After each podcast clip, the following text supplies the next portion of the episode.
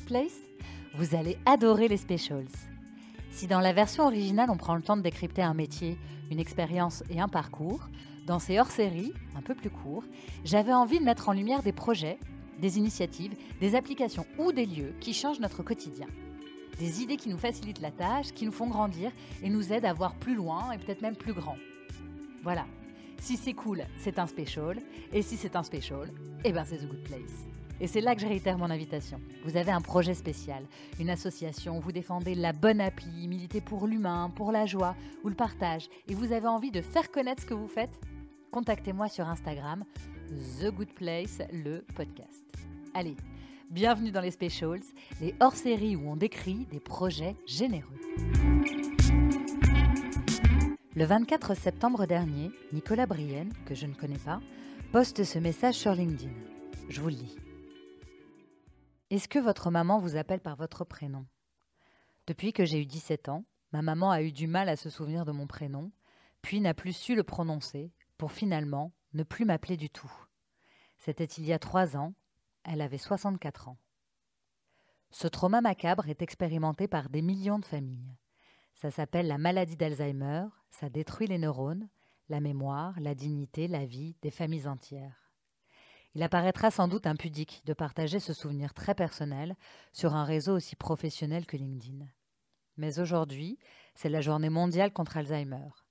Un Français sur sept sera frappé par cette maladie, ce qui en fait un des mots les plus répandus dans notre pays. J'ai décidé de prendre mes responsabilités et d'accepter la présidence du fonds de dotation Alpha 3 de l'association France Alzheimer et maladies apparentées pour lever un million d'euros pour un projet de recherche médicale unique au monde.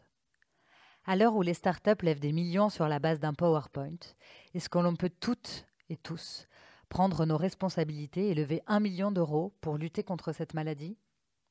Pour que nous puissions appeler nos enfants par leur prénom pendant longtemps. Ce post a été liké par plus de 20 000 personnes et commenté plus de 400 fois par des gens touchés et émus qui souhaitaient eux aussi partager leur expérience ou remercier son auteur. Comme tous ces gens, j'ai été bouleversée par ces mots et c'est la raison pour laquelle j'ai proposé à Nicolas de lui donner mon micro le temps d'un épisode pour vous raconter son expérience et le travail de l'association France Alzheimer. J'ai pas grand chose à ajouter, si ce n'est que dans les notes de l'émission, vous trouverez le lien qui vous permettra de faire un don à l'association ou pas. Allez, bonne écoute. Bonjour Nicolas. Bonjour Agnès. Comment vas-tu? Bien, moi je suis toujours heureux d'avoir un super podcast euh, et une super podcasteuse. Bah, c'est gentil. Euh, est-ce que tu peux me dire, est-ce que tu veux bien te présenter, s'il te plaît, me dire ce que tu fais dans la vie Bonjour, je m'appelle Nicolas Brienne, euh, j'ai 32 ans, je préside le directoire d'Euratechnologie, qui est euh, le plus grand lieu d'innovation en Europe. Je suis un papa très heureux d'un petit gamin qui vient de fêter son 13e mois. Un petit garçon, une petite fille? Un petit garçon. Un petit garçon. Est-ce que tu peux me dire pourquoi tu es là aujourd'hui et de quoi tu vas nous parler? Je suis là pour parler d'un tabou en fait, euh, qui devrait occuper toutes nos conversations parce que ça concerne euh, une personne sur sept de plus de 80 ans, Mhm. et donc par ricochet, une famille sur sept, D'accord. voire même un peu plus. En fait, Ouais. c'est la maladie la plus répandue en France, sauf que euh, personne n'en parle. Je ne parle pas du cancer, je parle de la maladie d'Alzheimer. C'est une maladie qui est, qui est invisible en fait. Il n'y a pas de séquelles euh, physiques visibles.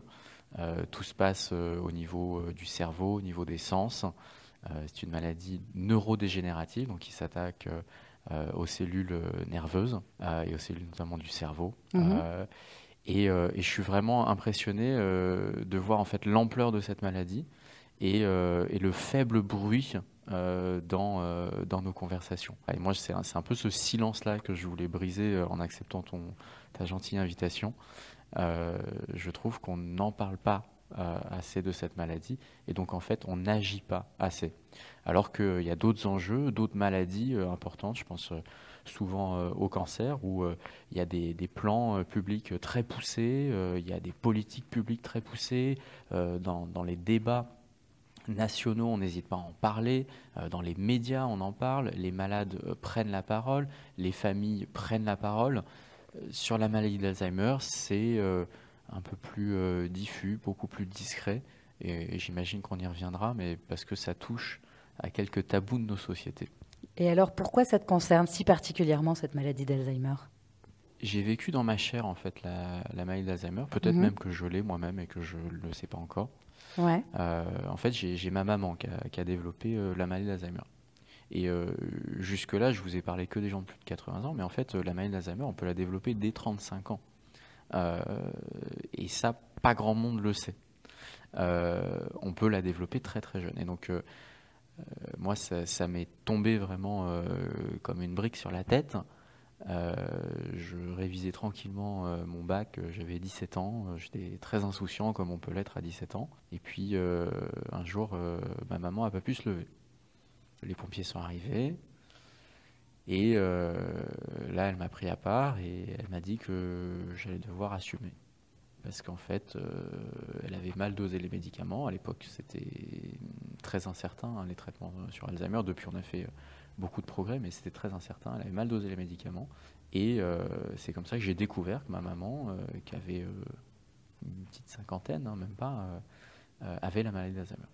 Et en fait, c'est- extrêmement violent euh, comme... euh, euh, déjà, ça, ça vous ramène ailleurs qu'à l'insouciance de votre jeunesse. Mhm. Et ensuite, vous vous apercevez tout d'un coup à quel point vous êtes incroyablement seul. Il y a très très peu de, de structures, il y a très très peu en fait de choses qui sont envisagées pour les malades d'Alzheimer avant 80 ans. Euh, Excuse-moi, attends, je te coupe. Tu connaissais déjà la maladie à cette époque? Tu savais tout. ce que c'était? Non, pas, du tout. En fait, moi, je, je le connaissais dans le langage courant. Où, oui, vous avez de temps en temps des gens qui vous disent euh, Ah, j'ai Alzheimer parce qu'ils ont oublié un prénom ou, ou qui font une petite blague. Quoi. Mhm. Alors, qu'est-ce qui se passe après? Une fois que donc, tu apprends que ta mère est, est- est malade, qu'elle n'est pas toujours euh, en état de s'occuper de toi, tu as des frères et sœurs? J'avais malheureusement un petit frère. En fait, on, on est tiraillé quand on se retrouve face à ce genre de situation. C'est-à-dire quand, quand on est jeune, Mhm. euh, face à un malade jeune, on se dit euh, qu'est-ce, qu'on doit faire Enfin, est-ce qu'on doit se jeter corps et âme Euh, Parce que c'est corps et âme dans, dans l'accompagnement d'une personne dont on sait que de toute manière, elle va décliner. Ou est-ce qu'on se dit le meilleur moyen de lui rendre hommage, c'est de prolonger notre propre existence et donc de vivre notre jeunesse à fond euh, et de rendre fière notre maman euh, pour les quelques années encore qu'elle a euh, à, vivre avec tous ses sens et, tous ses moyens. Mhm. Et ça a été très dur, d'ailleurs ça a été un sujet de, de véritable tension entre moi et, et mon petit frère. On a, on a chacun choisi un- un côté de la barrière. D'accord. Et c'est très très dur parce que c'est, c'est, ça remet une, une position, et je pense notamment pour les malades jeunes, votre maman devient votre enfant en fait. C'est ça, c'est à toi de la Euh, guider. c'est à vous de la guider, c'est à vous de la protéger, c'est à vous d'en prendre soin, Mhm. comme euh, elle prenait soin de vous quand vous étiez bébé. Et progressivement, tout ce qui faisait que vous les admiriez, il jouait bien de la musique, euh, il avait euh, un nez euh, pour les parfums absolument incroyable, elle écrivait euh, divinement bien, etc. Tout ça disparaît. Imaginez, des amis que vous admirez, que vous appréciez, enlevez-leur d'un seul coup toutes leurs qualités, tout leur sens, toutes leurs facultés cognitives. Qu'est-ce qui fait que vous êtes encore amis avec eux À part des souvenirs? Et donc ça vient interroger les réseaux de manière euh, assez, assez violente. Je vais vous donner euh, une image qui est très dure. Euh, à l'enterrement de ma mère, il y avait 15 personnes. Quand elle faisait des fêtes pour ses 40 ans ou ses 50 ans, il y avait des centaines de personnes. Voilà ce que fait ce genre de maladie. Il y, a, un isolement qui est à la fois dans la maladie, de la personne elle-même, j'imagine, avec le reste du monde. Enfin, elle a dû forcément, en tout cas, une personne malade s'isole parce que personne ne la comprend, et en plus, elle s'isole parce que les gens ne l'accompagnent plus. C'est un double isolement. C'est horrible parce que vous vous en rendez compte. Ma mère s'est rendue compte Ouais. qu'elle perdait ses facultés. C'est pas d'un seul coup, c'est pas c'est pas quand, quand vous, avez, vous faites un AVC et euh, du jour au lendemain vous perdez euh, l'usage euh, d'un sens, d'un membre. La maladie d'Alzheimer, c'est diffus. Ma maman a vécu 15 ans avec la maladie d'Alzheimer. Pendant 15 ans, elle s'est vue glisser progressivement. Donc elle était, Euh, conscience de, elle était Elle consciente de ce qui se passait. Quoi. Ouais, elle. Parfois, elle peut s'énerver parce que elle, elle perdait un mot, euh, elle n'arrivait plus à écrire un mot, elle n'arrivait plus à, à faire passer une idée. Et ça, euh, c'est un peu l'image que je prends, c'est que progressivement, en fait, vous avez une prison de verre dont les murs se rapprochent de plus en plus de vous. T'as fait quoi, toi, pour le vivre le mieux possible? J'imagine que c'est dur tout le temps.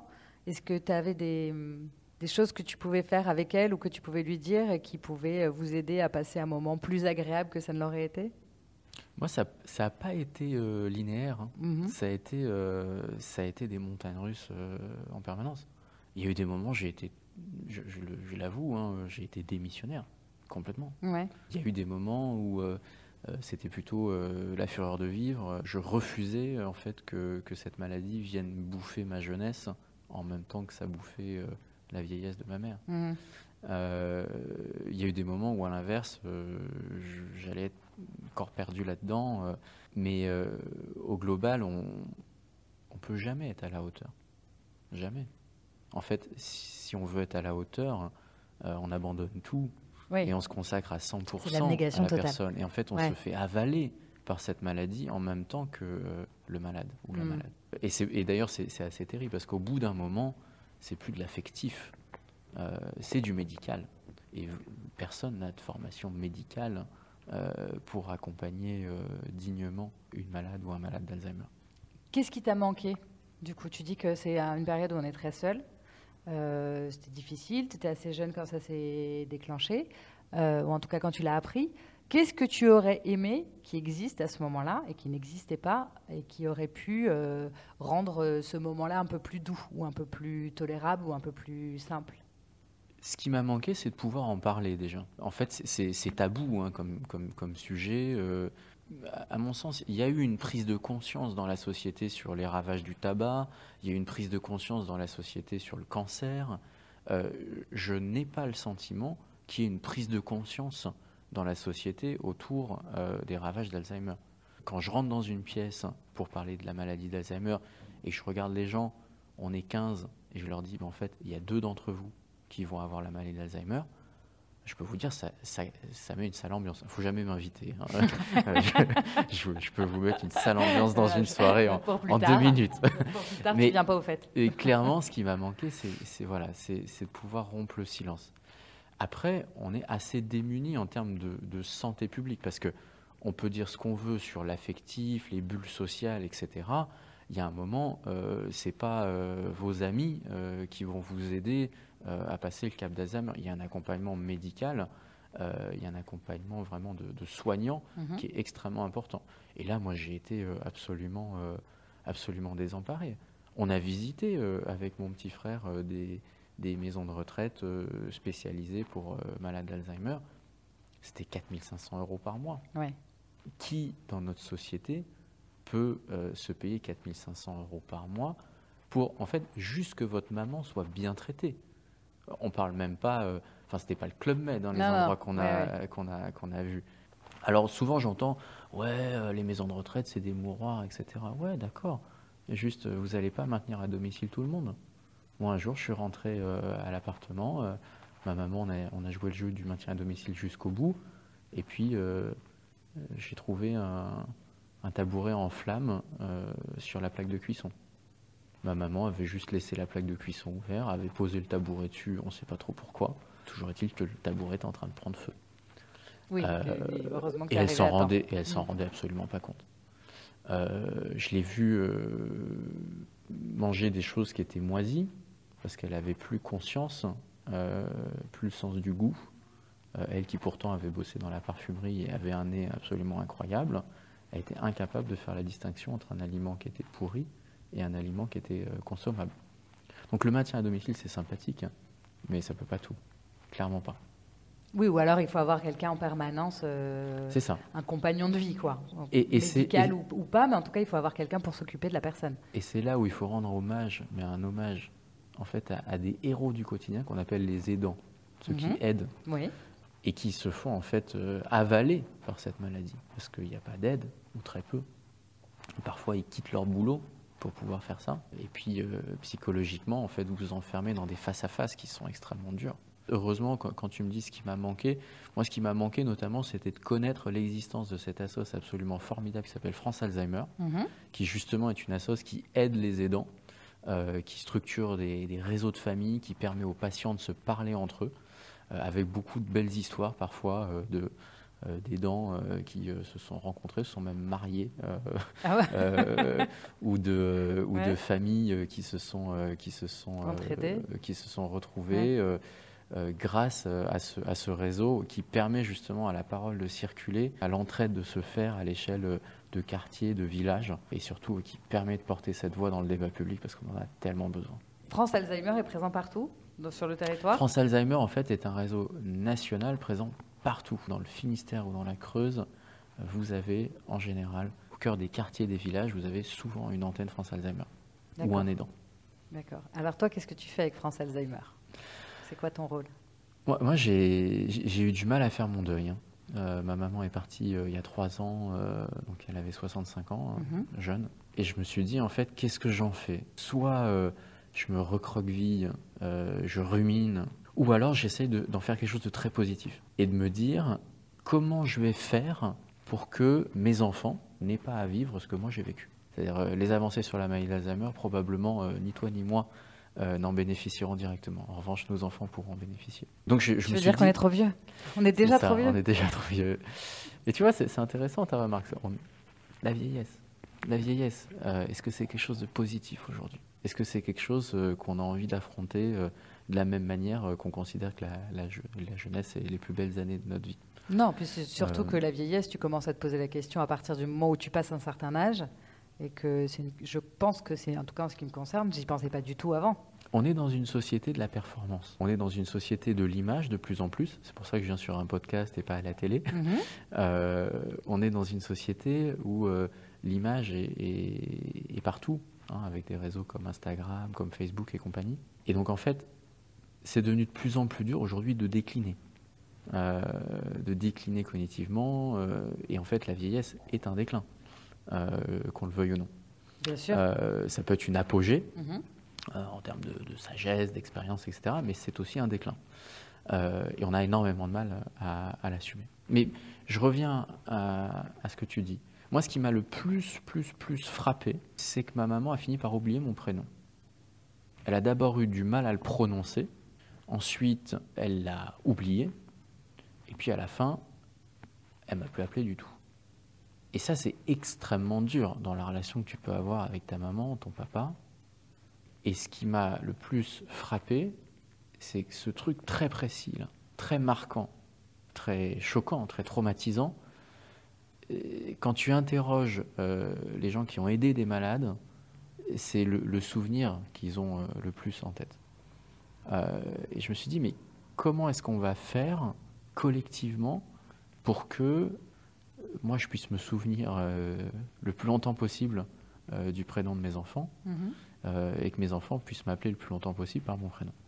Et donc je me suis dit, c'est pas possible, il faut qu'on fasse quelque chose. Et là, je suis tombé sur un, projet qui est porté par la Fondation France Alzheimer, qui est un projet unique au monde, où en fait, on va faire une alliance entre les aidants, les apparentés et les malades. Les apparentés? Les apparentés, en gros, euh, les, gens de la même famille que les malades. En fait, quand tu regardes à l'échelle euh, de la planète, aujourd'hui, il n'y a aucune recherche, aucune collecte de données euh, qui a été faite sur cette cohorte d'aidants, d'apparentés et de malades. Et je trouve ça extrêmement intéressant parce que le problème de la maladie d'Alzheimer, on ne le traitera pas euh, juste comme un, pur problème euh, médical euh, on traite deux cellules dans tes neurones. Mhm. il faut prendre le truc dans sa globalité. Tu as des millions d'aidants, quel est l'impact sur leur santé? Tu as des millions d'apparentés, quel est l'impact sur la santé? Et notamment, on ne l'a toujours pas dit à ce stade de la conversation, mais la maladie d'Alzheimer, c'est une maladie héréditaire. Donc la probabilité, quand un de tes parents, même éloigné, l'a eu, euh, que toi tu aies la même euh, maladie, c'est quand même très très très très élevé. La Fondation France Alzheimer lance un projet de recherche avec euh, plusieurs centres hospitaliers pour collecter des données pendant presque une dizaine d'années sur les aidants, les apparentés et les malades. Ni les Chinois, ni les Américains, ni aucun autre pays européen n'a lancé cette initiative. Alors on a besoin à la fois de beaucoup et de rien. Pour lancer la phase pilote, on a besoin d'un million d'euros.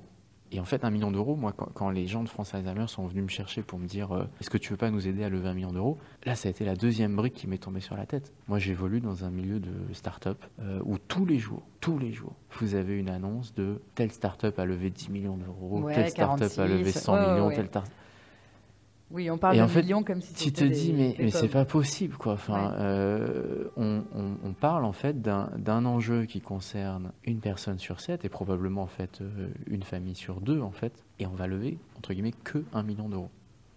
Donc j'espère en fait qu'on va lever beaucoup plus parce que l'enjeu, à mon avis, mérite euh, qu'on dépense des centaines de millions d'euros, voire des milliards, pour traiter le sujet véritablement à la hauteur de, là où il doit être traité. Si des startups arrivent à, lever des millions, nous, on doit arriver à lever des millions euh, contre cette maladie qui nous touche tous. À l'inverse, j'ai des attaches euh, avec un territoire euh, qui est, qui est l'Allier, qui est le centre de la France, qui est l'Auvergne. Mhm.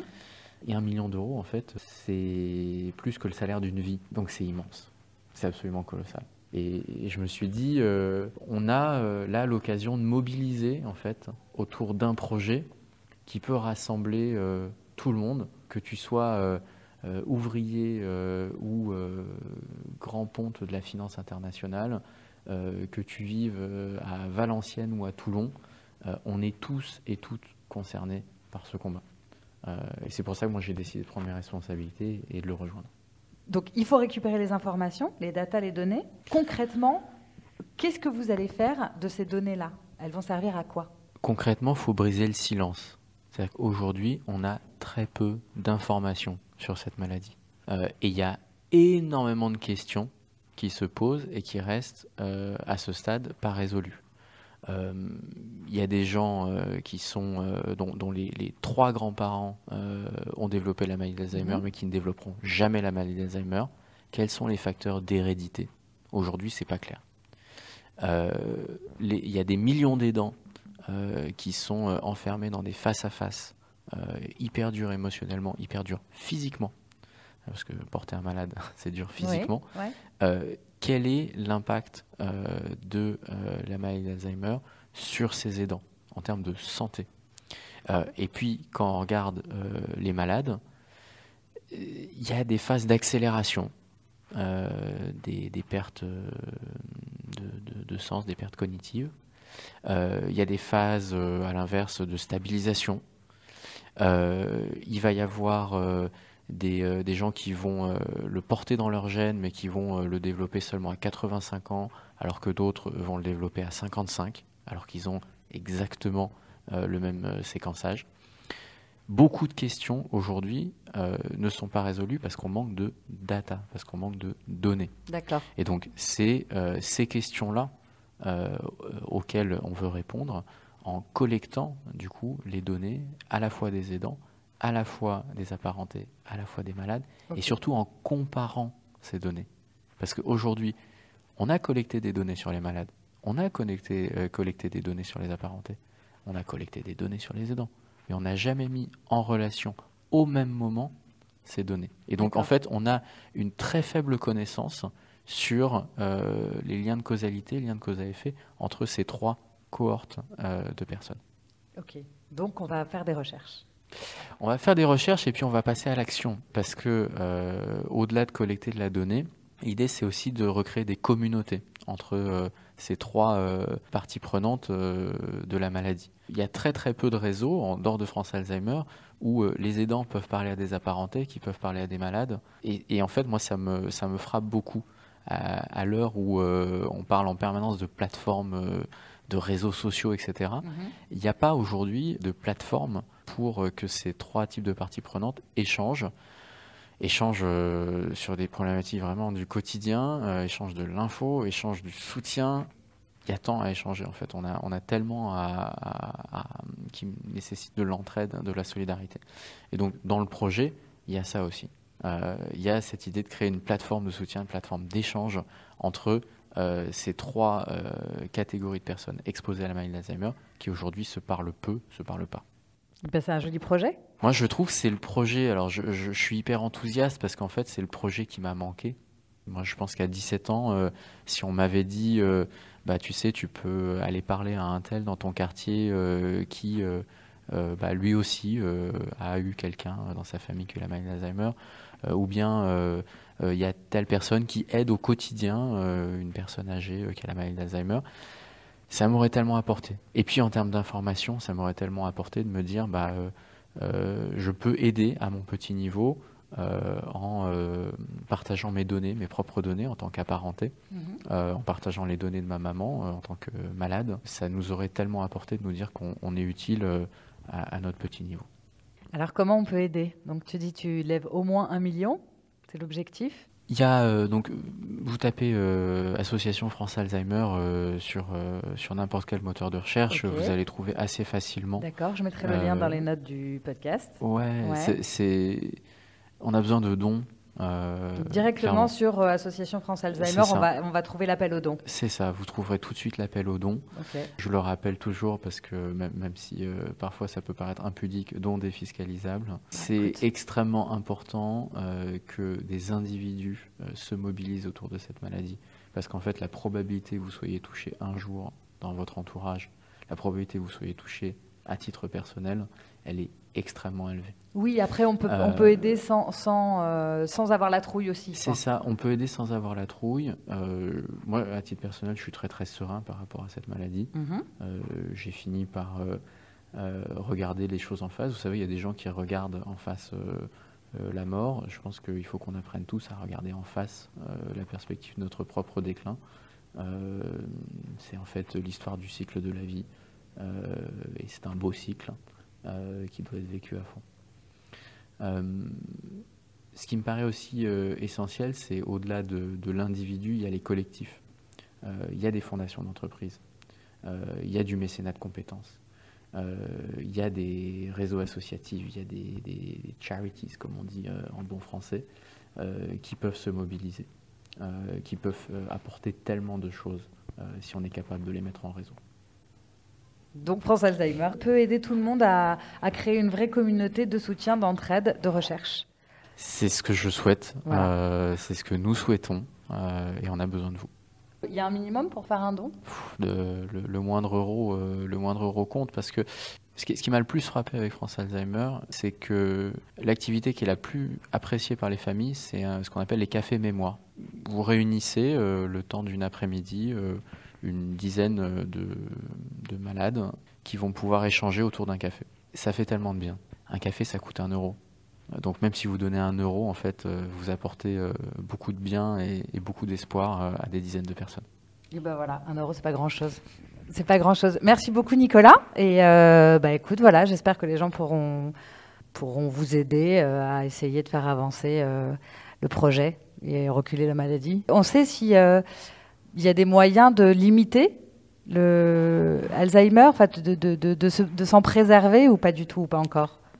Il y a plusieurs euh, volets. Hein. Évidemment, le premier volet, c'est la prévention. C'est-à-dire qu'en fait, euh, plus euh, on anticipe le moment où on commence à, perdre ses facultés cognitives, et plus on est capable d'accompagner doucement ce, ce, passage.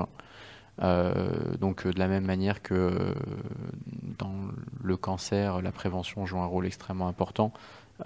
pour la maladie d'Alzheimer, il y a des bilans mémoire qui sont proposés notamment dès l'âge de 50 ans. Moi j'invite tout le monde à, le faire, c'est extrêmement, extrêmement utile. Et puis il y a une phase de traitement. Aujourd'hui c'est très incertain. Euh, parce que comme je le disais, euh, on se pose encore beaucoup beaucoup de questions. On ne sait pas encore exactement à quel niveau euh, agir. Après, il y a des choses qui sont développées en ce moment en Europe et aux États-Unis, notamment pour pour agir au niveau des synapses, donc ces petites cellules nerveuses au niveau de notre cerveau, qui sont encrassées par une protéine qui est dite la protéine Tau. Euh, donc ça, c'est un type de traitement très particulier qui permet entre guillemets de décrasser les synapses euh, et donc euh, de, retarder en fait votre perte cognitive. je ne veux pas rentrer trop dans les détails. C'est extrêmement, prometteur tous ces traitements mm-hmm. et il n'est pas exclu que dans les prochaines années, on, puisse, on puisse développer des choses qui permettent de soigner la maladie. Mais c'est pas parce qu'on la soignera qu'on n'aura pas besoin de la prévenir et de l'accompagner. Bien sûr. Euh, et c'est pour ça que le, combat euh, qu'on s'apprête à mener aujourd'hui, c'est le combat d'une vie. parce que clairement, on en verra les fruits probablement dans une décennie, peut-être dans un quart de siècle. Et comme je le disais, on ne travaille pas pour nous, on travaille surtout pour les générations d'après. Moi, techniquement, je travaille pour mon, mon bébé de 13 mois. Et ben voilà, je dis plus rien et on reste là-dessus. Merci beaucoup Nicolas. Bonne journée. Au revoir. Je ne le dirai jamais assez, j'ai énormément besoin de votre aide. Venez sur Apple Podcast, cliquez sur toutes les étoiles que vous pouvez colorier. Et si en plus vous pouvez rédiger un petit commentaire positif, ce serait vraiment très très très très sympa et ça m'aiderait beaucoup. Cet épisode n'aurait absolument pas le même rythme ni la même énergie sans la généreuse participation de l'agence ADN pour ses créations visuelles, ce logo magnifique et ses couleurs chatoyantes. C'est eux. Et enfin, sous vos applaudissements, sans musique, pas de vie. Et ici, c'est Étienne Dorset qui joue les DJ. Pensez à aller jeter un œil à son Instagram. Et oui, il a le pseudo de Jean Rochefort. Dans un éléphant, ça trompe énormément. Allez, à très bientôt pour un nouveau special.